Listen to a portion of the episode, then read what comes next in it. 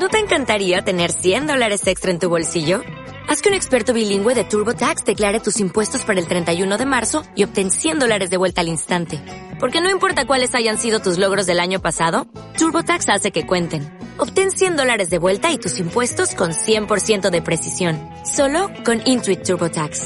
Debes declarar para el 31 de marzo. Crédito solo aplicable al costo de la presentación federal con TurboTax Full Service. Oferta sujeta a cambios o cancelación en cualquier momento. Esta es una producción de Grupo Fórmula. Encuentra más contenido como este en radioformula.mx. Yo los saludo, soy Eduardo Ruiz Gil y aquí en Grupo Fórmula, radio, televisión, internet y redes sociales desde la Ciudad de México. Allá en la muy hermosa ciudad de Zacatecas, Saluzma Hernández. Hola Eduardo, qué gusto saludarlos a ti y a todos los muchachos y al auditorio. Gracias por lo de muchachos, gracias, gracias. Muchachos. En la Ciudad de México, Guillermo Vázquez Handal. Muy buenas tardes a todos. Alejandro Echegaray, el Duque. Hola, hola, buenas. hola, hola, buenas tardes. te va... ¿No te han preguntado por qué te decimos el Duque? no se puede revelar. Pero es de cariño. Bueno, por mi participación la semana pasada sobre la monarquía inglesa. Por eso. José Luis Romero Hicks. Saludos a la audiencia, a la mesa y especialmente a Francine. Bueno, aquí lo dijimos desde agosto del año pasado. Esta demanda que se le ocurrió poner al gobierno mexicano en contra de las empresas fabricantes de armas de Estados Unidos no iba a llegar a ningún lado. Pero caray, los abogados de la presidencia y la Secretaría de Relaciones Exteriores no nos hacen caso. A ver, vamos a recordar. El, el, el 4 de agosto del año pasado, el gobierno de México presentó una demanda ante un juez federal de Boston, Massachusetts, en donde acusó a diferentes compañías fabricantes de armas de causar zozobra y, muertos en México. A ver, las demandadas fueron eh, Smith Wesson, Barrett, Beretta, Century, Colt, Glock, Sturm, Ruger y Whitmer. Estas fueron las empresas demandadas. Por los estragos que han causado sus productos en México, el gobierno pedía pues que se le dieran una compensación de 10 mil millones de dólares. Todo suena muy bonito y yo creo que esto fue más que nada para satisfacer la demanda interna y para decirle a los seguidores del gobierno, vean qué buenos somos que estamos demandando a estos horribles criminales fabricantes de armas. Bien, dos días después de que se anunció, de que fue esta demanda, en este programa yo dije y en mi columna escribí que esta acción no iba a tener la menor oportunidad de tener éxito. ¿Por qué? Porque aparentemente los abogados de la presidencia y de la Secretaría de Relaciones Exteriores no leyeron o no entendieron lo que ordena la Ley de Protección del Comercio Legal de Armas de Estados Unidos, ley que fue aprobada por el Congreso de ese país en octubre de 2005 y promulgada ese mismo mes por el entonces presidente George W. Bush. ¿Qué dice esa ley? Esa ley se estableció con el propósito de prohibir las acciones legales contra los fabricantes, distribuidores, comerciantes e importadores de armas de fuego o municiones por el daño causado únicamente por el uso indebido del arma de fuego delictivo o ilegal, productos o municiones de terceros cuando el producto funcionó según lo diseñado y previsto. O sea, no se puede demandar por el uso que le den a sus productos. Escribe en este, el primer párrafo de esta ley dice, empresas en los Estados Unidos que se dedican al comercio interestatal y extranjero a través del diseño, fabricación, comercialización, distribución, importación o venta al público legal de armas de fuego o municiones no son y no deben ser responsables por el daño causado por aquellos que de manera criminal o ilegal hacen un mal uso de productos de armas de fuego o municiones. Así de fácil. La ley es clara. Ha habido otras demandas similares a la que México paleramente presentó en agosto del año pasado. Ahora, ¿qué ocurre? Que el viernes pasado, en la página de la Secretaría de Relaciones Exteriores, se ve que una acción, una acción inédita y valerosa del gobierno de México para evitar que armas de fuego, muchas de alto poder, causen violencia en nuestro país, fracasó. Fracasó la acción inédita y valerosa. Bueno, de inédita no era inédita porque, como ya lo dije, se habían presentado demandas similares. Valerosa, yo no creo que fue más valerosa, fue más bien frívola, porque sabían que no la iban a ganar ni a trancazos. El viernes eh, la demanda la desechó el juez federal Dennis Saylor, quien en su sentencia escribió que la ley federal prohíbe inequívocamente las demandas que buscan responsabilizar a los fabricantes de armas por el mal uso de sus productos. Y también anotó que la Corte tiene una simpatía considerable por el pueblo de México y ninguna por los traficantes, los que trafican armas a las organizaciones criminales mexicanas pero que la Corte tiene el deber de cumplir con la ley. Nada que la justicia arriba de la ley, la ley primero. Bien, entonces yo el 7 de agosto en este programa y en mi columna dije que el gobierno del presidente Andrés Manuel Obrador emprendió una aventura legal que no tendrá un buen final. No lo tuvo. José Luis. Independientemente, Eduardo, de que, bueno, se va a apelar seguramente, y que en cuestiones legales te puedo decir por experiencia no existe última palabra hasta que la última sentencia cause estado, pues sí, es evidente que esta fue una medida para consumo interno en México, al igual que el recomendar la remoción del Estatua de la Libertad. Eh, pensar que en, realidad el presidente de Estados Unidos tendría una reunión de gabinete para discutir la propuesta del gobierno mexicano para remover la Estatua de la Libertad, pues es eh, realmente novela política. Es más bien irrisorio. A ver, nomás la lógica detrás de esta ley de protección de los armeros. Es como si tú demandaras a una fábrica automotriz porque alguien te atropelló con un coche de esa marca. Es como si demandé. No puedes. o, la, o la fabricante de un cuchillo con la que se cometió un homicidio. Exactamente. Entonces el gobierno de México debería haber ido contra las armeras, fabricantes de autos, fabricantes de utensilios de cocina. No, no, pues no acaba nunca. Y los seguidores del, del presidente les hubieran dicho, qué bárbaro, qué buena onda. En fin, Guillermo. Imagínate entonces que también demandaran a empresas que fabrican bebidas etílicas, porque una vez que te la tomaste y te hizo efecto, cometiste un delito en el influjo de, de, lo que eso produce. Totalmente, esto es ideológico 100% y coincido totalmente, es de consumo interno, nada más que me preocupa que los, eh, digamos, seguidores del presidente le sigan festejando este tipo de causas absurdas, hay que decirlo. ahora van a decir que Estados Unidos está comprado y corrompido y que los fabricantes de las armas, bla, bla, bla, bla, bla. Alejandro. Pero es un oso continental.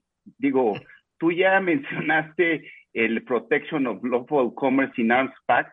I beg your pardon, me not speak English. la ley que mencionas, que el acrónimo por sus siglas en inglés es PLCAA, el, el, el, la protección del comercio legal de armas, ¿no? Eh, eh, eh, precisamente establece que, que, no, que, que, que, las, que las armerías no se les puede culpar por el mal uso de sus productos. Pero no nada más eso, se fueron en contra de la, enmienda, eh, de la enmienda número 2 constitucional, la cual establece que en Estados Unidos se pueden formar milicias y que la gente puede utilizar y, portar armas. Entonces, vaya, no sé si es ingenuidad del, del, canciller, si es que no le informan, si tiene un mal equipo de abogados o, o que piensa que esto le puede dar notoriedad porque está en campaña. No, pero hace un año no estaba en campaña, ¿o sí? Ahora, el colmo es que el presidente presume de no intromisión a los asuntos de otros países y aquí están pidiendo un cambio a la constitución de otro país. Perdón. es completamente injerencista porque no, nada más es en contra de esta ley y es en contra de la constitución. Yo lo que creo es que es completamente absurdo y es gastar tiempo, dinero en esfuerzo por algo que no vale la pena, que no va a suceder y como tú dices, pues alejado completamente de la realidad y de lo lógico, ¿no? A ver, pero ¿qué necesidad? Ahora, lo que no nos han dicho eh, en la Secretaría de Relaciones Exteriores es cuánto nos costó el asunto. Exacto.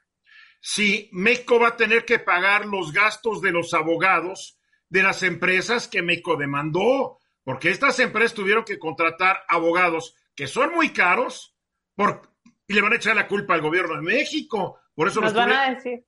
Nos van a decir que es seguridad nacional la cantidad, que no nos pueden decir. Seguramente seguridad nacional. es un problema. y se va a mandar a la reserva. En serio, yo entiendo la política, entiendo la politiquería, entiendo la grilla, pero hay que mantener el nivel, ¿no? Si yo, que no estudié Derecho, que soy un mero mortal que no tiene los conocimientos legales que tiene José Luis Romero Hicks, pude decir dos días después de que se presentó esta demanda que iba a fracasar, me imagino que los abogados de la Secretaría Relaciones y de la presidencia también lo pensaron, pero como soy mal pensado, me parece que les dijeron, no importa, ustedes hagan la demanda y la vamos a presentar. Sí, señor secretario, sí, señor presidente, y arriba y adelante, como diría otro populista que nos gobernó del 70 al 76. Pero en fin, como alguien dijo, esto es un ridículo. Bueno, no trasciende, es un ridículo mexicano, hasta ahí llega. ¿Cómo hay, cómo hay chisme político hoy, caray?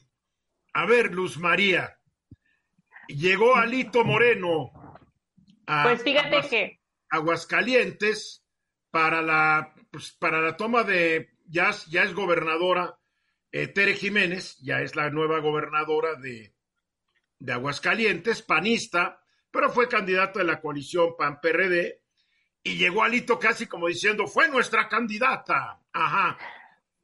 pero no le fue muy bien, ¿verdad?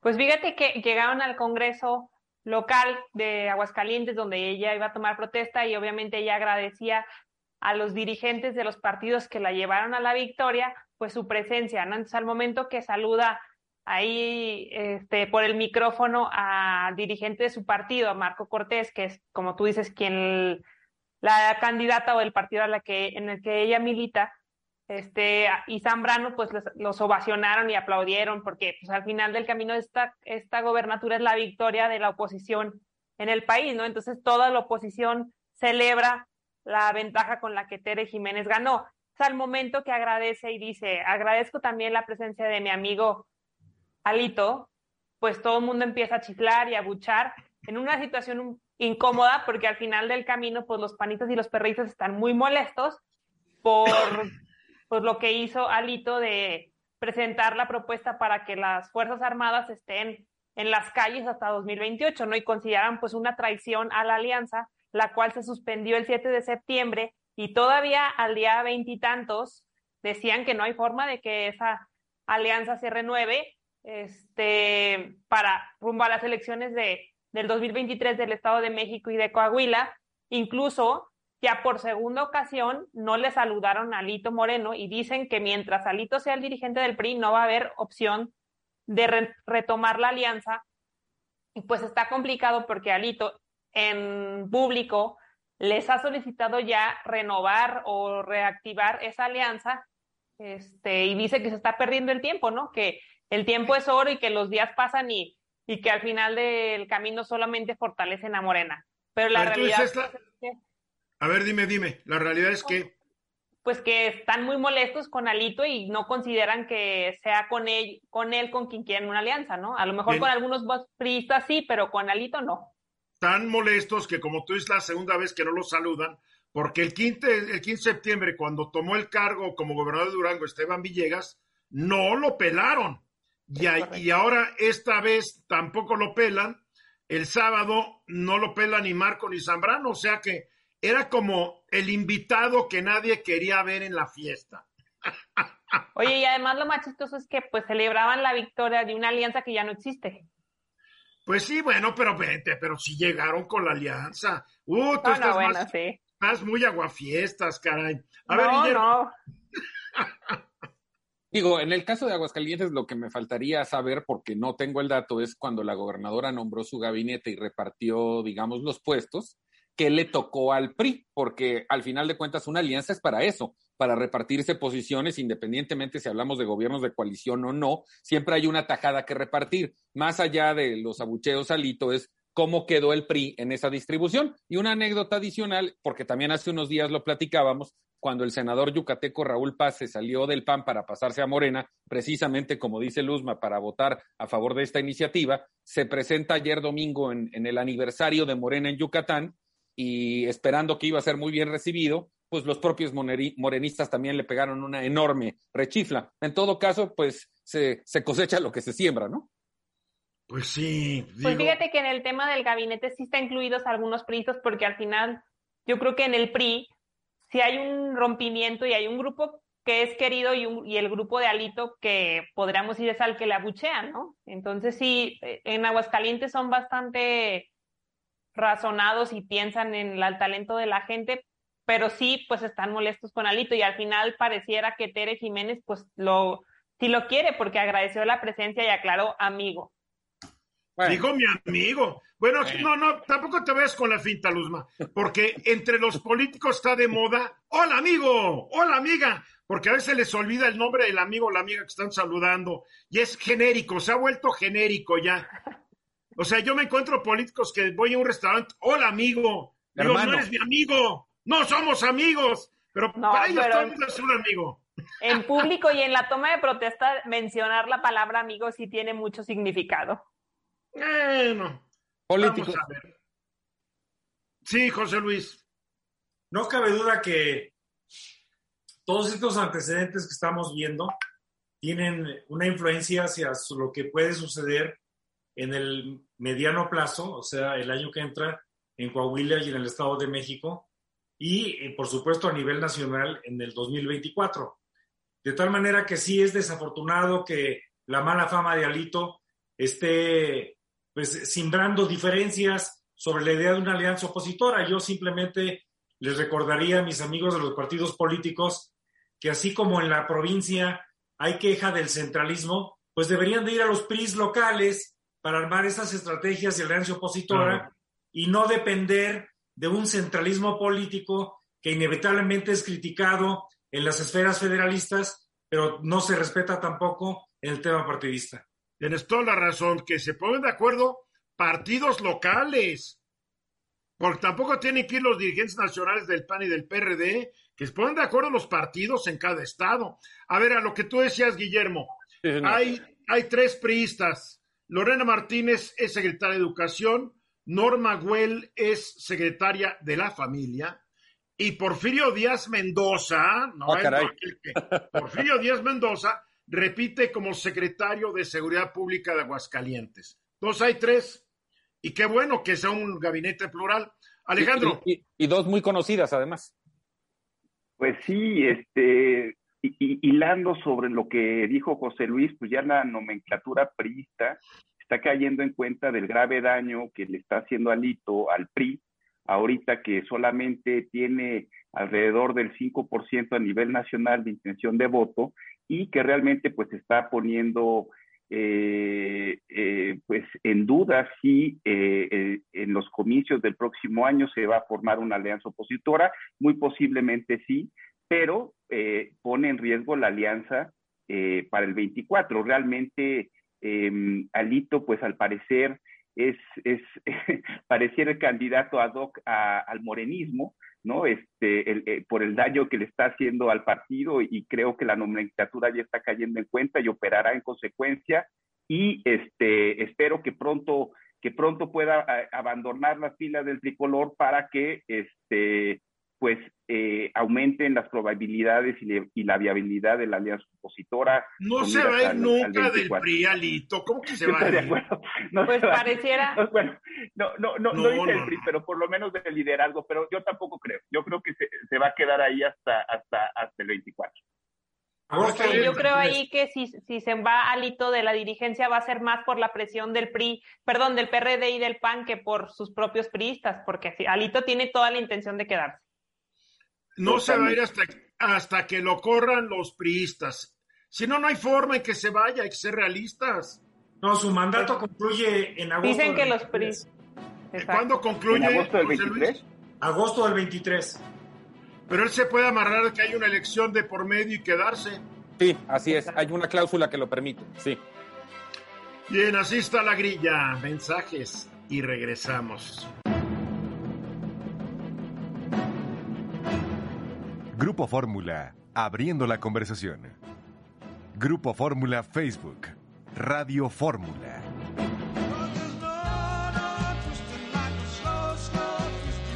Minuto después de la hora, como ya todo el mundo sabe y si no lo sabe, aquí se van a enterar.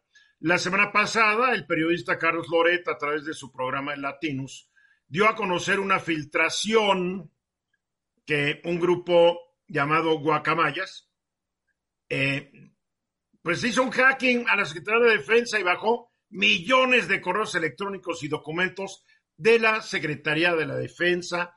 Entre esos estaban algunos documentos que mostraban que el presidente López Obrador no goza de la mejor salud del mundo. El lunes el presidente, eh, esto cuando fue el miércoles, ¿no? Si no me equivoco, Guillermo. Sí, señor. Bueno, al día siguiente el presidente le preguntaron y dijo, sí, nos hackearon, sí es cierto que no gozo la mejor, la mejor salud del mundo. Creo que el presidente reaccionó muy bien ante, el, ante lo que podría haber sido un escándalo. Um, el escándalo es que hayan podido hackear a la Secretaría de la Defensa y el pretexto es tan absurdo están haciendo un cambio de sistema y por eso los hackearon. Ajá, ajá, no lo creo. Pero alguien me preguntaba, bueno, ¿qué, tan, ¿qué tanto se pone en riesgo la seguridad nacional con este hackeo? Y yo la verdad dije, la verdad, la verdad, yo no creo que mucho. México no enfrenta grandes problemas en seguridad nacional, no nos van a invadir los guatemaltecos, ni los beliceños, ni los dominicanos, y no creo que los gringos. Entonces no tenemos amenazas exteriores. El gran problema de México es la inseguridad que ya pone en riesgo la seguridad nacional, porque las mafias delincuenciales cada día tienen más control y más poder. Pero, a ver, ¿cómo, cómo lees tú esto de, de la filtración, Guillermo? Bueno, primero lo que dices, lo gravísimo que un grupo de hackers pueda acceder a información señalada como confidencial del gobierno mexicano. Coincido contigo, no hay riesgo a la seguridad nacional como tal, pero sí hay demasiada evidencia de ciertas actitudes y comportamientos de la milicia que no son precisamente los más correctos y que en todo caso obligarían, y lo digo así, al presidente a tomar acciones que evidentemente no las va a tomar porque sería ir en contra de su aliado principal. A ver, además, ¿Cómo qué cosas? Ayer el país publicó que hay muchas, hay muchas denuncias de, de, de acecho, de hostigamiento y hasta de violación sexual de mujeres que pertenecen al ejército y que en la mayoría de los casos no pasa nada. Eso lo publicó ayer el país con base en la información filtrada. Después se filtró, pues que no la llevan tan bien a veces el secretario de la Defensa y el de Marina. Pero ¿qué hay de nuevo? Pues nunca la han llevado bien. de hecho, y, déjame buscarlo para darte el dato correcto, porque en lo que estamos platicando se está llevando a cabo una rueda de prensa, un evento, donde varios colectivos están anunciando que van a interponer denuncias en contra del ejército, precisamente derivada de, esa información. Eh, estamos hablando de periodistas, defensores de derechos humanos, organizaciones civiles que anunciaron, esto lo acaba de tuitear Animal Político, eh, denuncias penales por espionaje y por comportamientos de miembros de, del ejército. Entonces, ¿qué estamos viendo? ¿Las denuncias van a ser contra quién? ¿Contra quienes hackearon? Contra, no, o sea, derivado de lo que se da a conocer, ah, me, entero que, que, hubo comportamientos ilegales de miembros del ejército y en todo caso es contra la Sedena. Eso es lo pero que preocupa. Los hackeadores deben ser invitados al próximo grito el año entrante, porque si el presidente honra al, al señor Julian Assange, que es uno de los grandes hackeadores del mundo, pues tiene que invitar a los del grupo Guacamaya el año que entra o no. Pues resultaron ser demasiado eficientes y muy oportunos además. Y, y, la otra cosa que hay que decir es que yo también creo que esta la va a terminar ganando una vez más el ejército.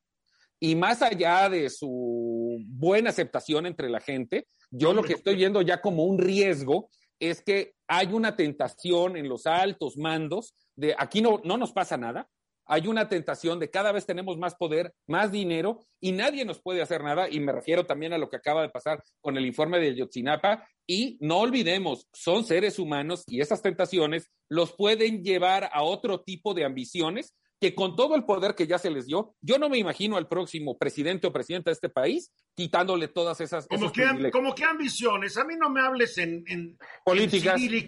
Háblame en español mexicano. ¿Qué ambiciones? suponiendo que ya tienen demasiados contratos y contratan, controlan demasiadas cosas económicas, las ambiciones pueden tener que ver con el poder, con ejercer el poder, con mandar. Bueno, pues, que, que, que algún general se lance por la presidencia. ¿Cuál es el problema?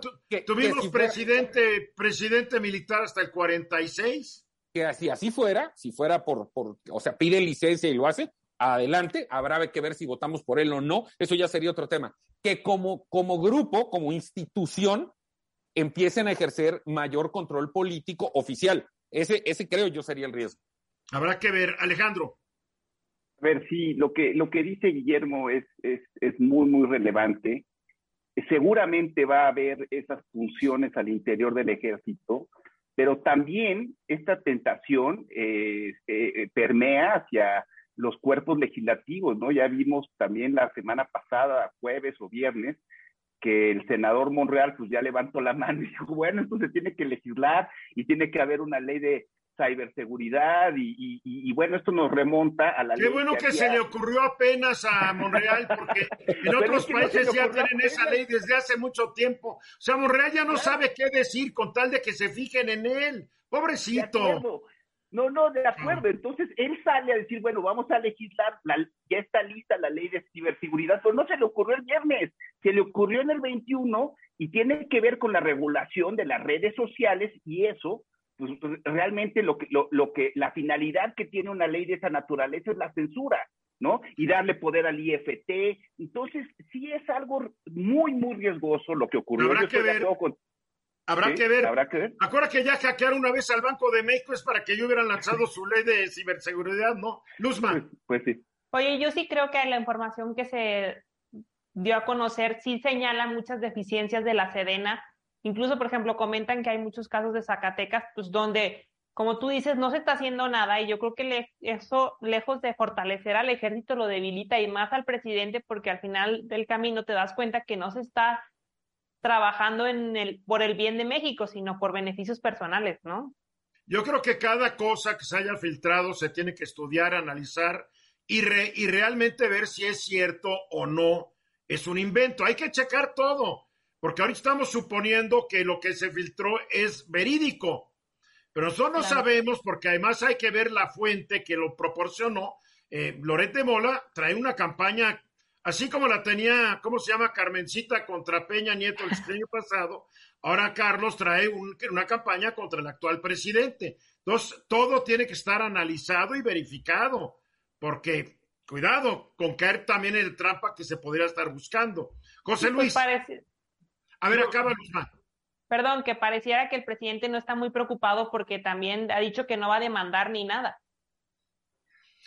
porque sería una contradicción terrible si está honrando al hacker número uno del mundo, que es Assange, de modo que se va contra los hackers petateros, tercermundistas de Guacamaya, se vería como que no más, como que no más admira a la gente europea, ¿verdad, Alejandro?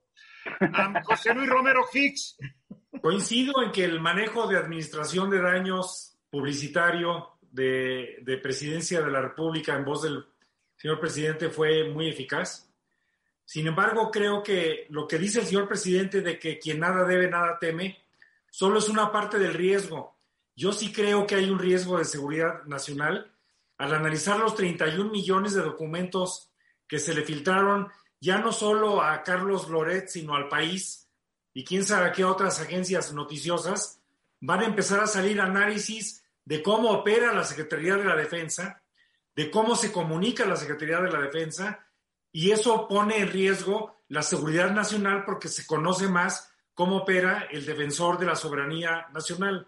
Y por pero realmente no hay, pero a ver, José Luis, no hay una amenaza externa contra la soberanía nacional. Y no, para pero cuando conoces el modus operandi del, del responsable de la defensa nacional, pones en riesgo la eficacia en caso de que haya algún conflicto. Y por otra parte, a medida de que se hagan públicos más informes sobre inteligencia militar, de a quiénes seguían, qué contenidos había de los reportes, ya de personajes en particular, creo que sí, esto puede escalar para notar y hacer notar las debilidades y lo malo de este hackeo y quién sabe si festejar solo que quien nada debe, nada teme. A ver, yo creo que el presidente habla por él cuando nada debe, nada teme. No creo que esté hablando por los demás, número uno. No creo que haya un riesgo a la seguridad nacional. Creo que hay un riesgo a la seguridad interior del país. Porque la seguridad, ¿qué tú crees que Estados Unidos no tiene supermedido cómo funciona el ejército y la marina mexicanos, mi querido José Luis? ¿Tú crees que no interceptan todos los comunicados? Tiene una red de espionaje cibernético impresionante. O sea, a mí no me da miedo la seguridad nacional. Me da miedo que está más, como lo dije al principio, me da miedo la seguridad interna del país, que en gran medida está en manos de las Fuerzas Armadas. En fin, Guillermo, para concluir, eh, no voy a coincidir un poquito con esto de que el presidente manejó bien el tema, porque en todo caso cambió la narrativa por el tema de sus enfermedades y sí lo logra uno o dos días, porque además es un tema que nos gusta platicar y más allá de que tenga achaques o no, esto no va a parar aquí, va a seguir. Mañana habrá otra noticia escandalosa y desafortunadamente esta pasará al segundo plano.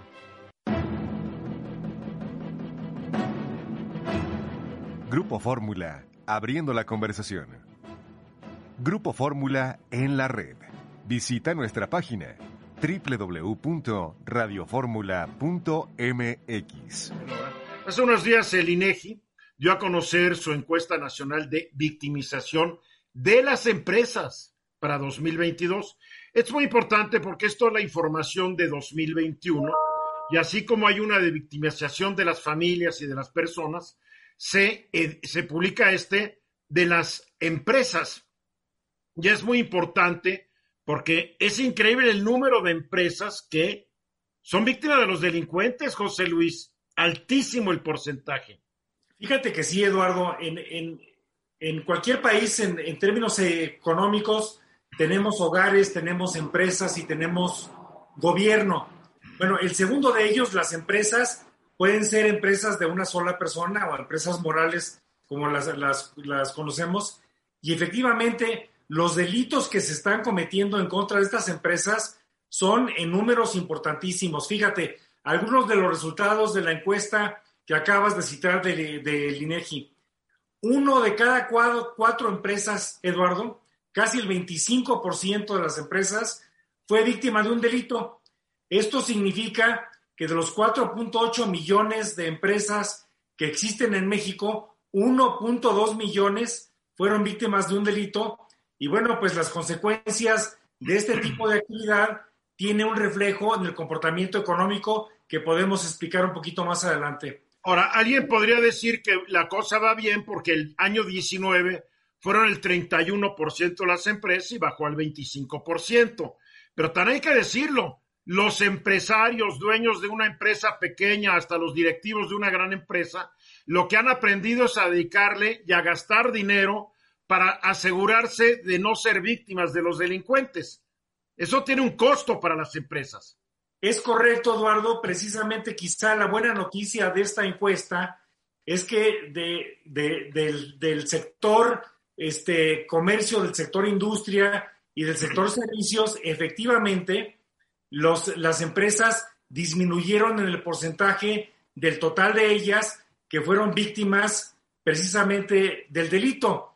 Eh, sin embargo, eh, hay una fuerte diferencia, Eduardo, entre los tamaños de las empresas. Por ejemplo, casi el 24% de las empresas fueron microempresas, el 38% y poquito más fueron pequeñas empresas, casi el 47% fueron medianas y casi el 46% fueron empresas grandes las que resultaron víctimas del delito. Y como tú bien mencionabas, pues tiene un impacto precisamente económico y el, impacto que se tuvo es en miles de millones de pesos, Eduardo.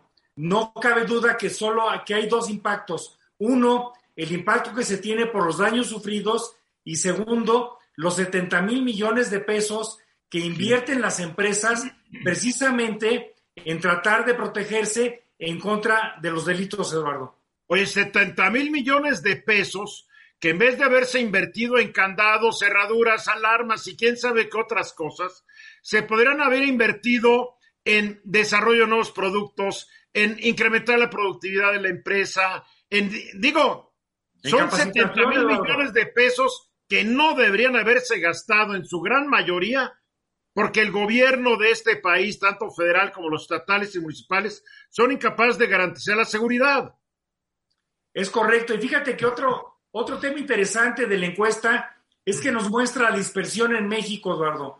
No en todos los estados se da la misma tasa de prevalencia promedio. La tasa de prevalencia promedio del impacto de este número de 1.2 millones sobre 4.8 millones de empresas es que 2.5 millones, 2.500 empresas por cada 10.000 están siendo impactadas. Sin embargo, hay lugares como Sonora que son 3.700 empresas de cada 10.000 y en el otro extremo, donde hay menor incidencia, es en el estado de Yucatán, donde son 1.300 empresas por cada 10.000 10,000 empresas ah, impactadas.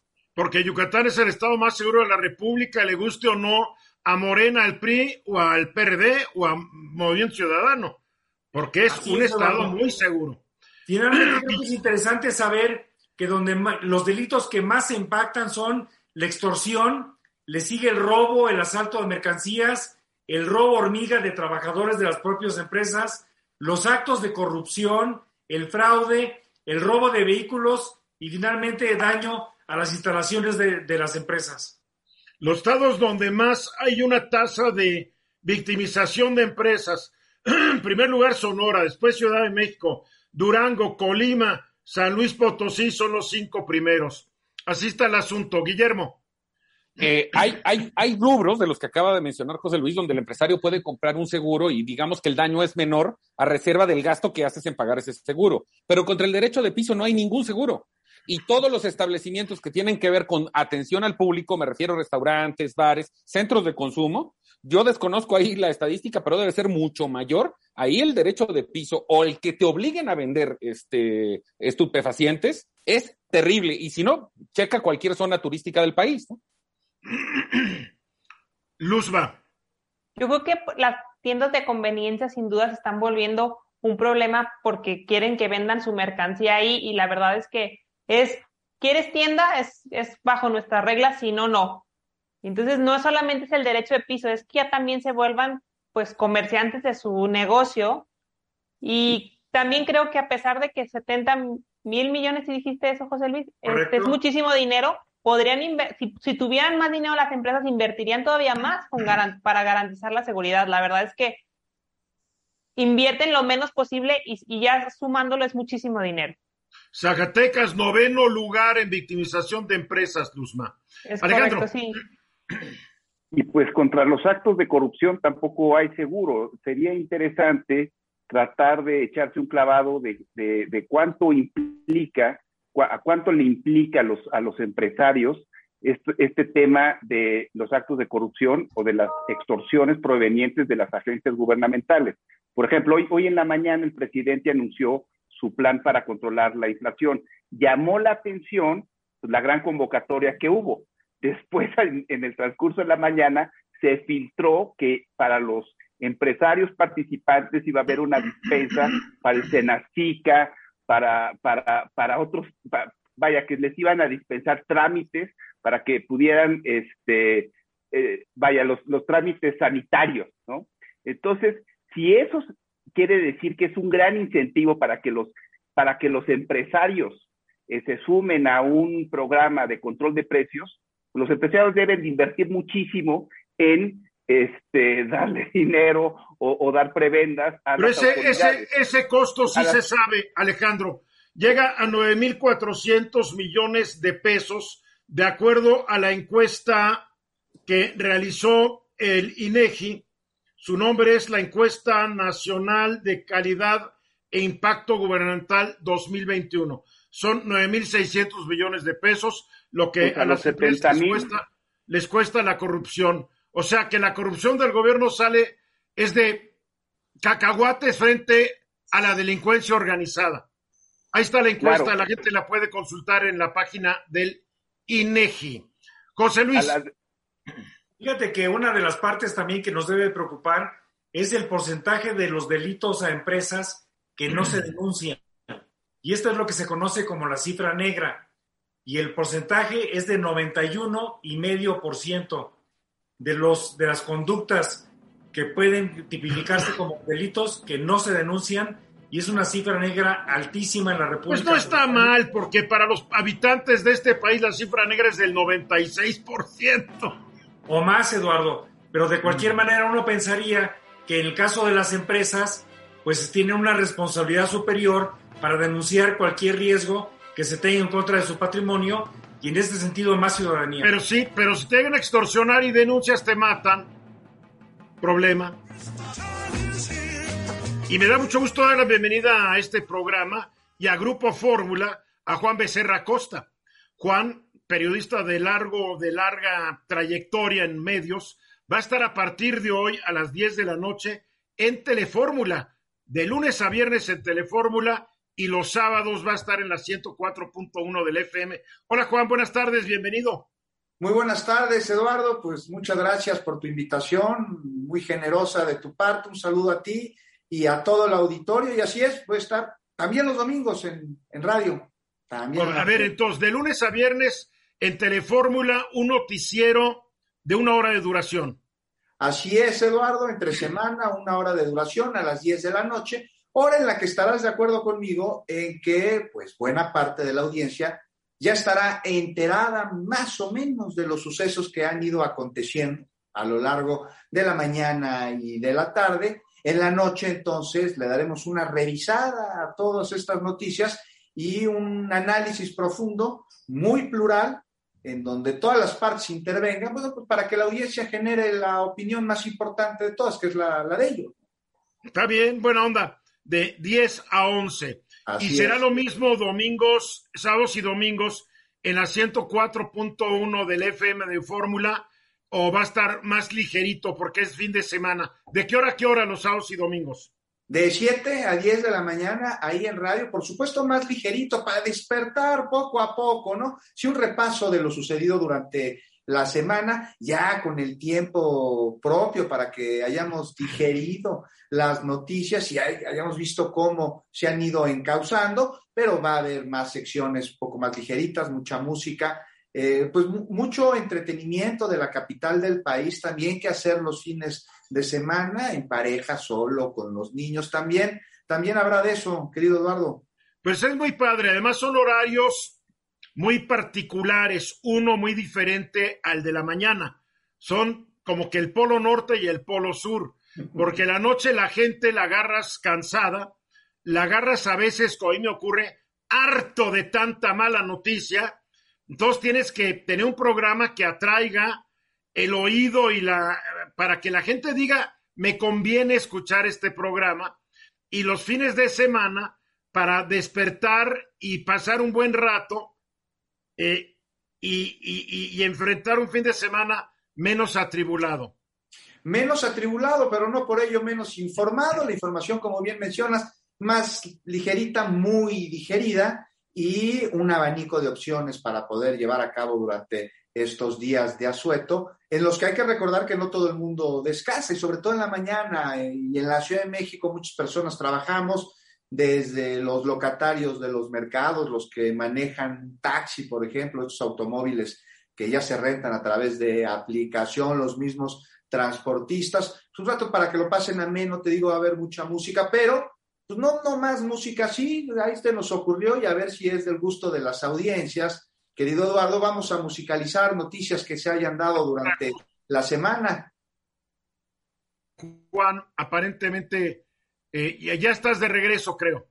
Ya estoy de regreso, creo que me fricié tantito. Te decía que muy ligerito. Vamos a musicalizar noticias que se dieron durante la semana. Les vamos a poner canciones, por ejemplo, las discusiones legislativas. ¿Cómo ves? El otro día platicaba con Jaime Núñez qué canción le hubiésemos puesto a la discusión que se llevó a cabo por parte de legisladores del PRI con respecto a la Guardia Nacional y coincidimos en que una buena canción que quedaría ahí sería la de Vende Caro tu amor aventurera ver de dónde viene esta canción, quién la ha interpretado, bajo qué sello, en fin, sí noticioso, pero un poco más digerido, como mencionas.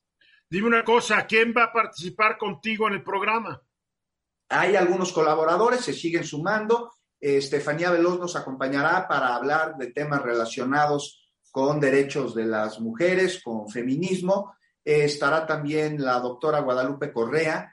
ella es académica, trabaja en una universidad en los Estados Unidos, es especialista en temas de seguridad, sobre todo fronterizos. Jaime Morales, subsecretario de Derechos Humanos de la Ciudad de México, para ver qué está sucediendo con los derechos de las personas, cómo se garantizan.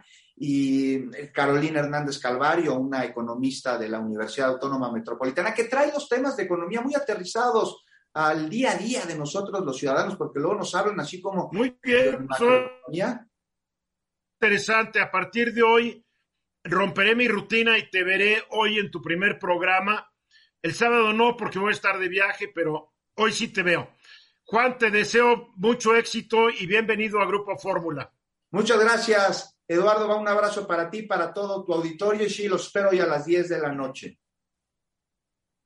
Gracias, Juan Becerra Costa, de lunes a viernes, 10 de la noche, hora del centro, en, aquí en Grupo Fórmula, eh, Telefórmula, y los sábados y domingos de 7 a 10 de la mañana centro, a través del 104.1 del FM en la Ciudad de México. Muy bien. ¿A qué vamos, productora? Creo que vamos con Kenia López Rabadán. Si se nos conecta Kenia. Ahí está Kenia. Hola, Kenia. es producción, ¿eh? ¿Vieron? Muy bien, estás, pero estás, estás, estás. ¿Cómo estás, Kenia? Muy bien, querido Eduardo, sin lugar a dudas. Será muy interesante ver cómo se musicaliza todo lo que está pasando en nuestro país y en nuestra política. sí, ojalá que no, que no sea pura marcha fúnebre, ¿no? Ojalá, ojalá. no, mira, los mexicanos hay algo, nunca perdemos a cierto buen humor ante estas cosas. Hace rato hablábamos del hackeo a la Sedena y tú quieres seguir con este tema. Efectivamente, Eduardo, sí te escuchaba y bueno, pues claramente hay, digamos, un cambio de entendimiento de la información que los mexicanos hoy vamos a poder conocer porque tiene que ver, vamos, con un hackeo, ¿no? no tiene que ver con una información publicada, no tiene que ver con una solicitud de información, sino aquello que claramente hoy nos vamos a enterar. ¿De qué nos hemos enterado? Ya lo has he comentado bien aquí. Vamos, nos hemos enterado, entre otras cosas, pues que eh, las organizaciones no gubernamentales que protegen o acompañan eh, derechos humanos son considerados, a decir de estos documentos que se han eh, podido publicar, son considerados como grupos de presión, cosa que me parece altamente digamos, complicada de entender, pero bueno, pues es una lógica. Pues yo sí lo entiendo, claro que sí, son cualquier organización gubernamental en su mayoría presionan a los gobiernos de sus respectivos países para que hagan mejor las cosas. Pues mira, otro tema que también, sin lugar a dudas, eh, nos hemos enterado, lo han publicado en distintos medios de comunicación, es, eh, por ejemplo, cómo ve este gobierno, cómo ve a las mujeres, incluso como grupos subversivos, pues, ¿no? Y me parece que a lo mejor eh, llama mucho la atención porque creo que si alguien estuvo acompañando los temas de derechos humanos o incluso los movimientos feministas a lo largo de la historia, eh, son personas que hoy están en el poder y están tomando decisiones. Pero yo quiero hablarte rapidísimo de cuáles son las cinco cosas que a mí me parecen serán importantes a conocer día con día, ya que estas seis eh, teras, ¿no? Eh, ya están siendo, digamos, sujeto de análisis de muchos medios, analistas, periodistas. El primero es realmente cuánto costaron realmente, quiero enfatizar la palabra, las megaobras. El segundo, Eduardo, es si el gobierno, el ejército del Cuando gobierno... hablas de megaobras, estás hablando del aeropuerto Felipe Ángeles, el tren Maya, la refinería de Dos Bocas y el transísmico. Claro, porque como tú sabes y lo hemos dicho aquí, bueno, pues es información que está reservada, es información que no podemos conocer y me parece que va a ser una buena oportunidad porque pues es ahí seguramente en donde estaremos discutiendo en los próximos días. La, segunda y está reservada y está reservada debido a un absurdo pretexto de que es información de seguridad nacional. Ninguna de estas obras pone en riesgo la seguridad nacional el saber cuánto nos costaron pero es un gobierno, al igual que los gobiernos anteriores, que cuando no quieren que sepamos algo, usan cualquier pretexto y lo mandan a la reserva durante 6, 12, 20 años y ahí seguimos esperando la información. El segundo tema, Eduardo, que yo creo vamos a poder leer en los medios de comunicación es el impacto ambiental, el real. ¿Qué está pasando realmente? Porque debe de haber información en el gobierno a propósito de este tema. El tercero, yo diría, quizá esta, eh, digamos, este hackeo es la oportunidad de conocer ahora sí la verdad sobre Ayotzinapa. Ahora, tú estás, tú estás suponiendo que en este hackeo va a estar la información que te gustaría ver, aunque nada garantice que lo esté. Son seis teras. Así es que me parece que hay que irle dando seguimiento. Sí, efectivamente, es aspiracionalmente lo que creo. Es muy importante aclarar, no sabemos si está esta información y son seis terabytes, pero también hay que decirlo, está lleno de correos electrónicos que puede ser donde comemos mañana, ¿no? Bueno, justo ese sería mi cuarto punto, es eh, dónde está, desde el gobierno, dónde está la posición eh, o qué, qué opinan, digamos, de los periodistas, de la oposición, de los legisladores que no coinciden o no coincidimos con el gobierno. Y un quinto y último tema para ya, eh, digamos, cerrar, qué es lo que a mí me gustaría conocer a propósito de esta información que eh, pues seguramente estaremos teniendo día con día. ¿Cuáles son las diferencias, Eduardo, y cuáles son las coincidencias reales entre López Obrador, el presidente en turno, y, por supuesto, el ejército? Yo digo, hay muchísimo por esperar de información y ojalá y estos cinco temas los podamos conocer. Para empezar, ya hay un tema que debería estar ya investigando la Comisión de Derechos Humanos que tú presides en la Cámara de Senadores, que es lo que publicó ayer el país sobre la violación de derechos humanos fundamentales de las mujeres en el ejército, que muchas han sido víctimas de hostigamiento, violación, etcétera, etcétera. Ah, ya tienes mucha tarea y tu comisión también, Kenia. Sin lugar a dudas, y también la CNDH y también la Comisión Ejecutiva de Atención a Víctimas y también el Instituto Nacional de las Mujeres. Es algo que no podemos dejar pasar, es algo verdaderamente complicado.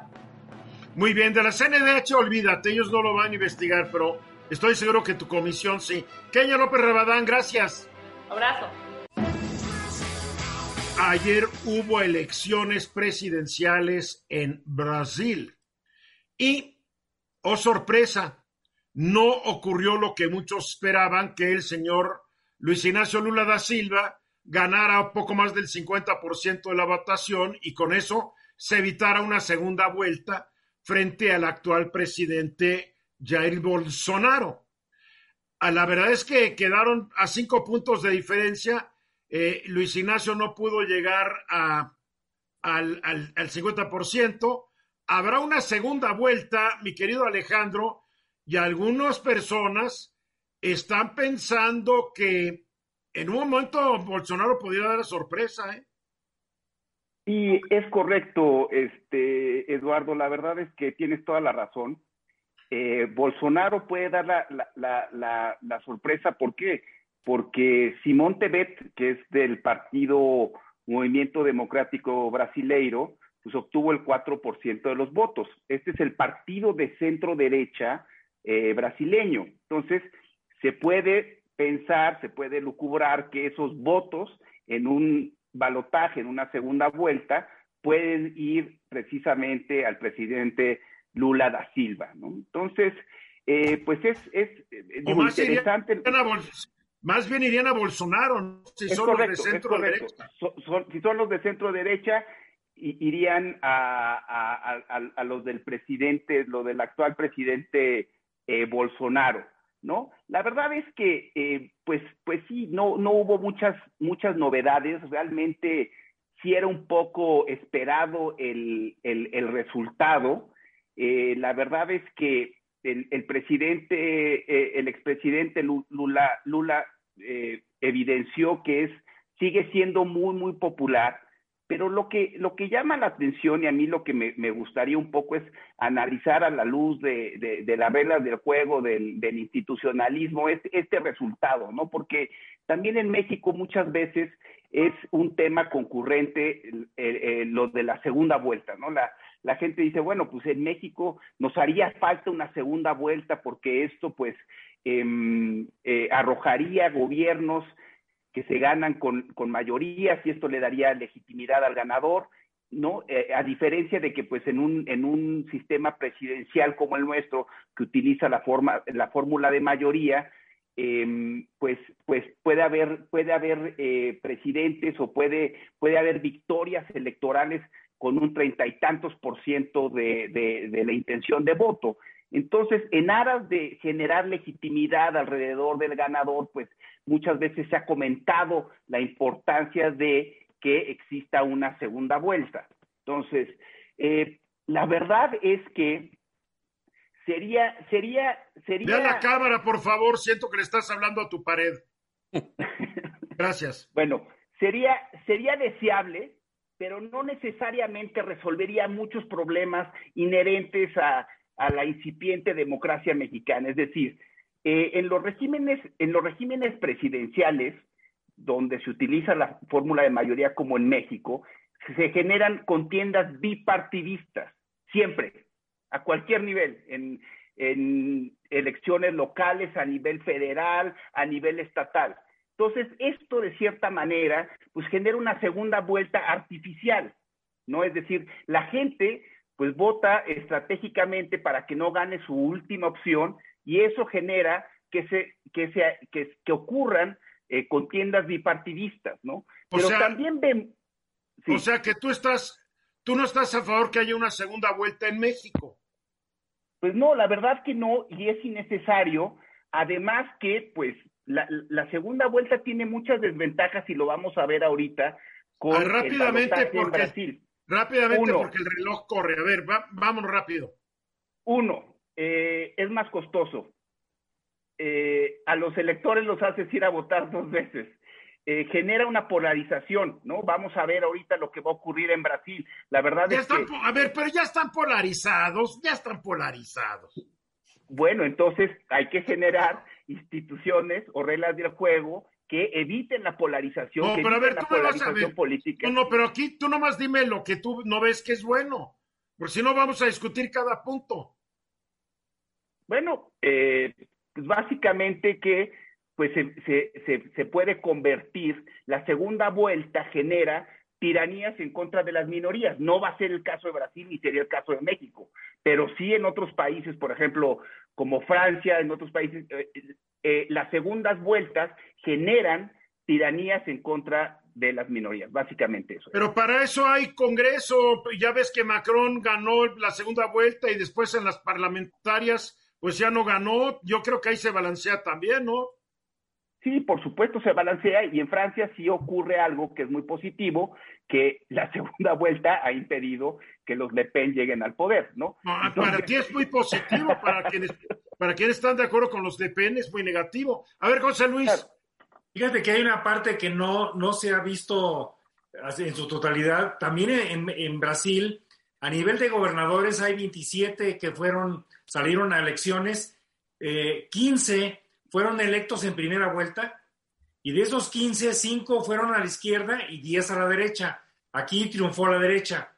En el Senado, Eduardo, había 27 curules en juego, que es un tercio de la Cámara, y quedaron 22 para la derecha y 5 para la izquierda. Nuevamente triunfó la derecha. En diputados salieron a elegirse todos los 513.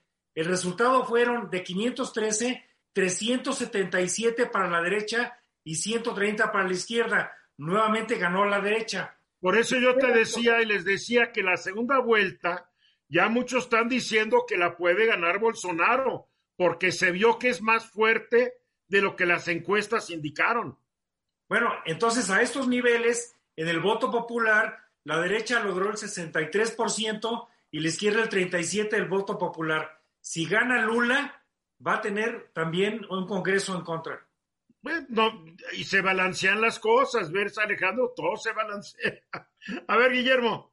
La nota de color la dio nuestro presidente, que a pesar de que no es un resultado definitivo, porque hay que ir una segunda vuelta, ya felicitó públicamente en su cuenta de Twitter a Lula cuando se negó a hacerlo en el caso de Joe Biden, porque no había un resultado definitivo. Entonces, bueno, este, estos errores tradicionales. Ahora que el presidente no interfiere cuando no le conviene cuando le conviene interfiere. Siempre felicita antes de que sean oficiales las victorias a los candidatos de izquierda. Cuando son de derecha o de centro, no, hay que esperar, hay que esperar a que sean declarados los ganadores. Luzma. Yo considero que la segunda vuelta fortalece el equilibrio entre el poder de las naciones. Yo también creo que es buena opción y que puede ser que Bolsonaro gane. A mí me gusta la segunda vuelta. ¿Quién más le gusta la segunda vuelta aquí en el programa? A mí me gusta. Alejandro, no. Perdiste, Alejandro. da un mandato, da un mandato claro. Democráticamente perdiste. Y en primera vuelta. Y en primera vuelta. Pero no es una cuestión dogmática ni de creencia. Es una, ¿no? Este, digo, estoy de acuerdo. La verdad es que la, la segunda vuelta eh, puede traer cosas eh, que beneficien eh, a, a, al país y que, y, que, y que eviten la polarización, pero eh, realmente lo, lo, que evidencia la política comparada es que pues se gastan más recursos, hay carga sobre el elector, Bien. polariza y divide Bien. al electorado. La sociedad ya está polarizadas de antes de la segunda vuelta, ya estamos polarizados. Bien, ya nos tenemos que ir. Luzma, gracias. Alejandro, José Luis, Guillermo, gracias a ustedes. Muchas gracias. gracias. Soy Eduardo Ruiz Gili, mañana 3.30. Esta fue una producción de Grupo Fórmula. Encuentra más contenido como este en radioformula.mx.